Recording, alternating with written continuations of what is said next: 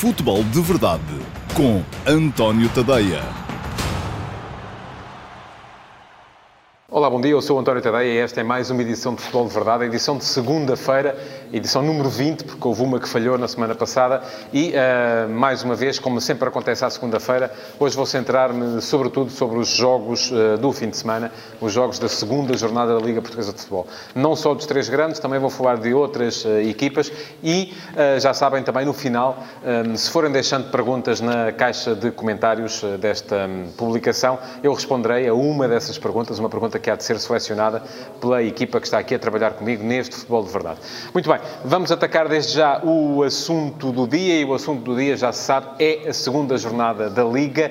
Um, há dois líderes, são eles Benfica e, imagine-se, Futebol Clube Famalicão. Vamos arrancar com o Famalicão, até porque foi a primeira equipa a jogar uh, nesta, nesta jornada. Começou logo na sexta-feira uh, por vencer o Rio Ave por uma bola a zero e uh, fui ver o jogo, conforme tinha dito aqui, com muita curiosidade, porque o Famalicão tem uma série de jogadores jovens, jogadores uh, promissores, de jogadores que uh, podem fazer desta equipa uma das equipas sensação desta, desta liga. E o Rio Ave tem um treinador de futebol positivo, como é Carlos Carvalhal, e ainda que me pareça um, ainda um bocadinho limitado em termos de plantel, parece-me que a equipa é, uh, em termos de plantel, mais fraca do que a da época passada, uh, pode sempre vir a, a, dar boa conta de si na Liga. E, pois bem, aquilo que eu vi foi um Famalicão a adiantar-se, num gol em que, que é Zec, enfim, deixou um bocadinho a desejar, parecia que tinha ali um buraquinho uh, nas, nas luvas, a bola ia com força, é verdade, o livre direto, mas o guarda-redes poderia e deveria ter feito mais. E depois, aquilo que vi foi o Rio Ave.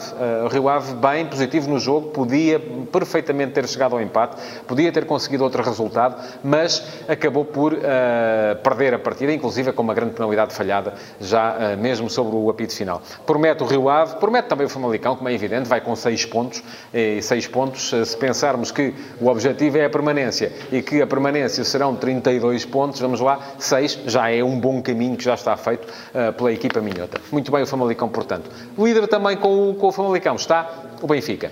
E o Benfica teve mais dificuldades neste fim de semana para vencer a Belenenses Chade. Porquê? Porque do outro lado estava uma equipa muito bem orientada. Eu acho que o Jorge Silas, hum, estrategicamente, preparou o jogo muitíssimo bem povoou o corredor central, não só apareceu com uma linha de três uh, defesas atrás, como depois com dois dois médios que pouco saíam da posição e isso acaba por uh, emparedar ali um bocadinho aquilo que é a principal uh, força do Benfica em ataque posicional, que é a tal junção uh, dos quatro homens da frente, Pizzi e Rafa, sempre muito por dentro, e depois os dois pontas de lança, eles até muitas vezes acabam por abrir um bocadinho mais o jogo, Seferovic sobretudo, e De Tomás, este mais a aparecer também no, no espaço entre linhas. Ora bem, com tanta gente ali naquele período, naquele espaço, aliás, o que é que aconteceu? Aconteceu que o Benfica uh, quase sempre só criava perigo quando Rafa conseguia furar linhas em posse. Era Rafa quem uh, arrancava com bola. As tabelas que Rafa e Pizzi tão bem fazem uh, e que De Tomás também está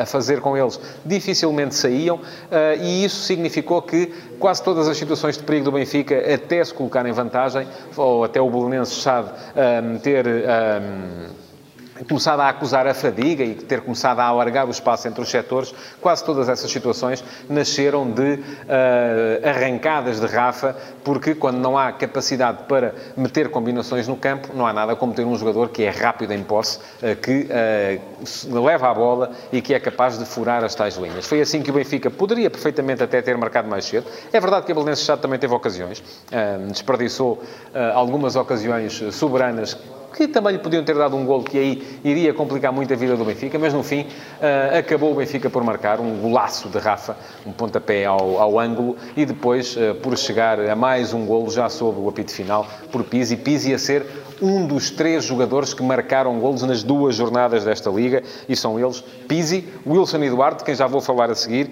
e, imaginem, o iraniano Mohammadi, uh, do Clube Desportivo das Aves, que já tinha marcado a Boa Vista e voltou a fazer um golo na vitória sobre o Marítimo neste fim de semana. Um, vitória justa do Benfica, portanto, foi a melhor equipa, uh, vai com seis pontos e com uma moral em alta para o jogo com o Flóculo Porto, já no próximo domingo, um jogo que pode marcar muito daquilo que vai ser esta primeira fase da Liga Portuguesa, pelo menos o período até ao Natal. Isto porquê? Porque o Porto já está a três pontos. O Porto perdeu na primeira jornada, hum, surpreendentemente, frente ao Gil Vicente. A derrota contra o Krasnodar, depois na, na terceira ronda de, elimina, de, eliminação da Liga dos Campeões, agravou um cenário que já começava a ser um bocadito de crise e, então, veio o jogo de sábado, frente ao Vitória Futebol Clube, uh, um jogo uh, que eu tinha dito aqui, que era ideal para que o Futebol Clube Porto pudesse de certa forma, começar a, pensar em recuperação anímica, pelo menos. E foi isso que aconteceu. A entrada muito forte do Porto, duas ocasiões de golo logo a abrir, Zé Luís marcou, bisou aos 20 minutos e aos 20 minutos com 2 a 0. É verdade que antes disso o Vitória podia perfeitamente ter feito um golo também. Um corte desastrado de Danilo, deixou a Chade na frente de Marchesino,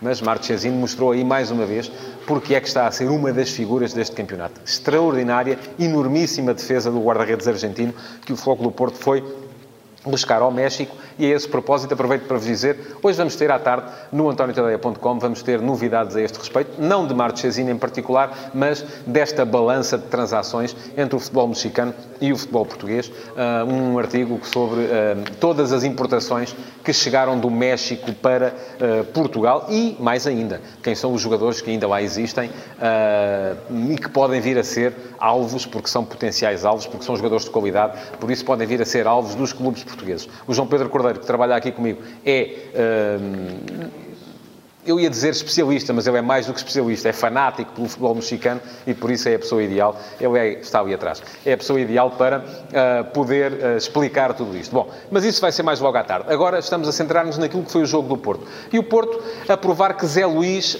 um, eu já o tinha dito aqui também, é mais do que uma alternativa. É a principal arma do Clube Porto, do plantel do Clube Porto deste ano, para jogar na posição de ponta de lança com Marega a aproximar-se dele. Porquê? Porque tem aquilo que uh, faz um bocadinho a súmula de tudo aquilo que os outros têm. É um jogador que é forte de cabeça.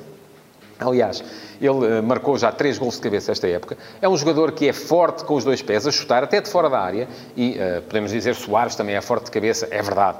Mas uh, não se vê Soares marcar golos como foi este primeiro golo de Zé Luís ao Vitória Futebol Clube. Um remate colocado de fora da área, um, com muita gente pela frente, a encontrar exatamente o espaço por onde a bola tinha de entrar. E, além disso, é um jogador que tem também explosão. Portanto, parece-me que, até por não ter o passado recente com algumas falhas, com algumas uh, más vontades por parte da, da, bancada, e isso também influi no rendimento de um jogador, que Zé Luís neste momento não é a alternativa, é a principal arma do Futebol Clube Porto para jogar na posição de ponta de lança. Muito me espantaria que ele não aparecesse uh, no jogo da Luz frente ao Benfica, a não ser que, e vamos ver, estou muito curioso com isso, a não ser que Sérgio Conceição acabe por optar por um sistema diferente e uh, adiante Corona e passe a jogar apenas com Marega como ponta de lança. Surpreender-me isso também, porque aí o Sérgio estaria a dar uh, um sinal de fraqueza, um sinal de que teme o adversário. Tem toda a razão para o temer, porque o Benfica está muito forte, não quererá, com certeza, é dar esse sinal, transmitir esse sinal cá para fora. No fim, o Floco do Porto acabou por uh, ganhar facilmente, 4 bolas a 0. Zé Luís fez 3 golos.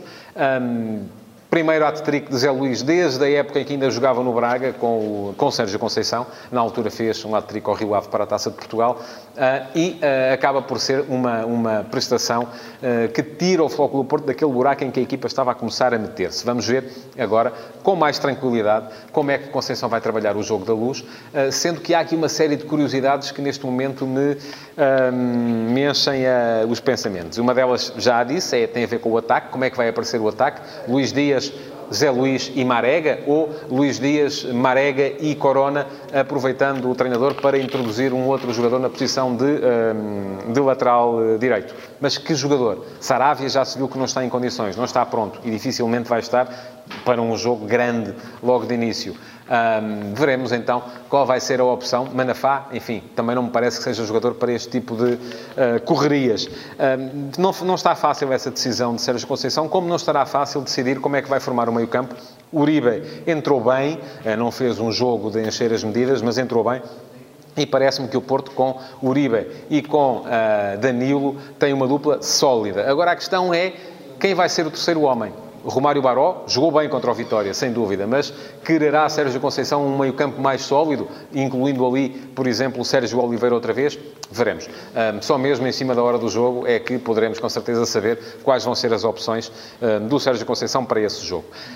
Depois disto, houve ainda ontem um, uh, um jogo entre grandes, e eu uh, junto aqui o Sporting Clube Braga à categoria dos grandes. O Braga tem estado sempre lá em cima, batalhar com os grandes pelo título, e aquilo que se tem visto da equipa de Ricardo Sapinto este ano faz prever isso mesmo, que o Braga vai estar na luta para se intrometer entre os três que geralmente estão na frente. Gostei muito de ver o Braga, com exceção daqueles primeiros 20, 25 minutos, em que o Sporting de facto mandou como quis no jogo, mas depois, e aqui é sempre muito difícil agora vir dizer foi o Sporting que abrandou e o Braga por isso conseguiu entrar no jogo, ou uh, era impossível manter aquele ritmo que o Sporting uh, usou de início e o Braga, corrigindo posicionamentos, conseguiu ir para cima do Sporting e mandar no jogo daí para a frente. Enfim, aqui há sempre duas maneiras de ver o copo, ao meio cheio ou ao meio vazio, um, e é impossível virmos aqui agora dizer qual é que é a maneira correta. A verdade é que há duas verdades incontestáveis neste jogo. Primeira, início fulgurantíssimo do, do, do, Sporting. Equipa pressionante.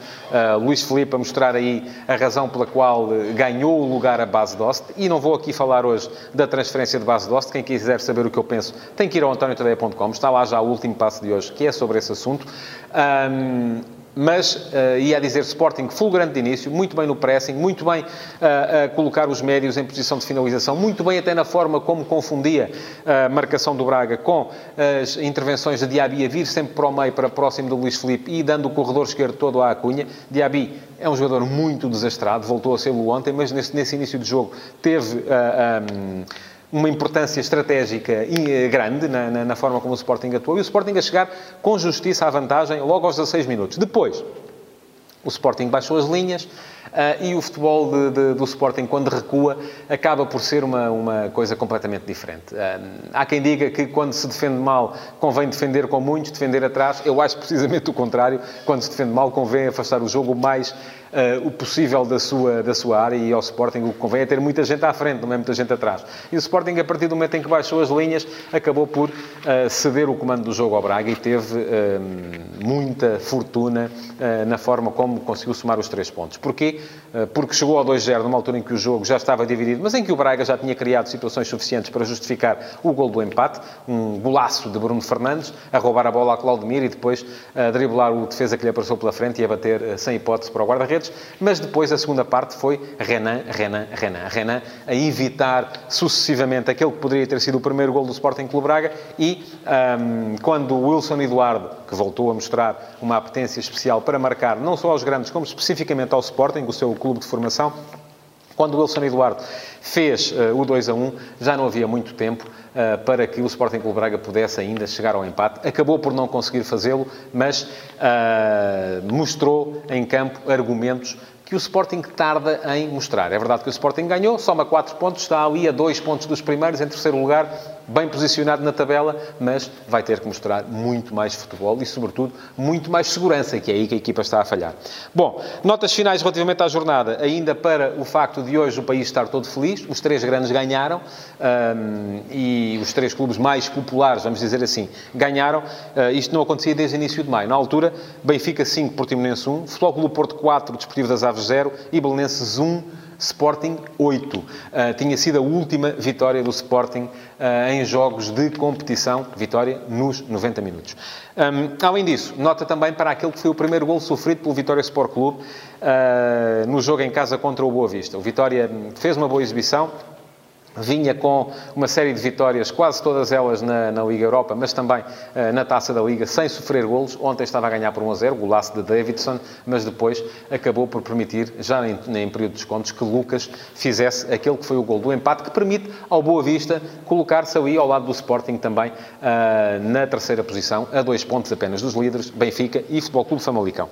E pronto, vamos então responder à pergunta do uh, dia. Uh, e vamos responder a uma pergunta do Emanuel António Dias. Uh, olá, Emanuel, muito bom dia. Que me pergunta: Este Boa Vista não precisará de produzir muito mais para continuar com bons resultados? É que a sorte não estará para sempre presente se não for aliada à qualidade do futebol. Muito bem.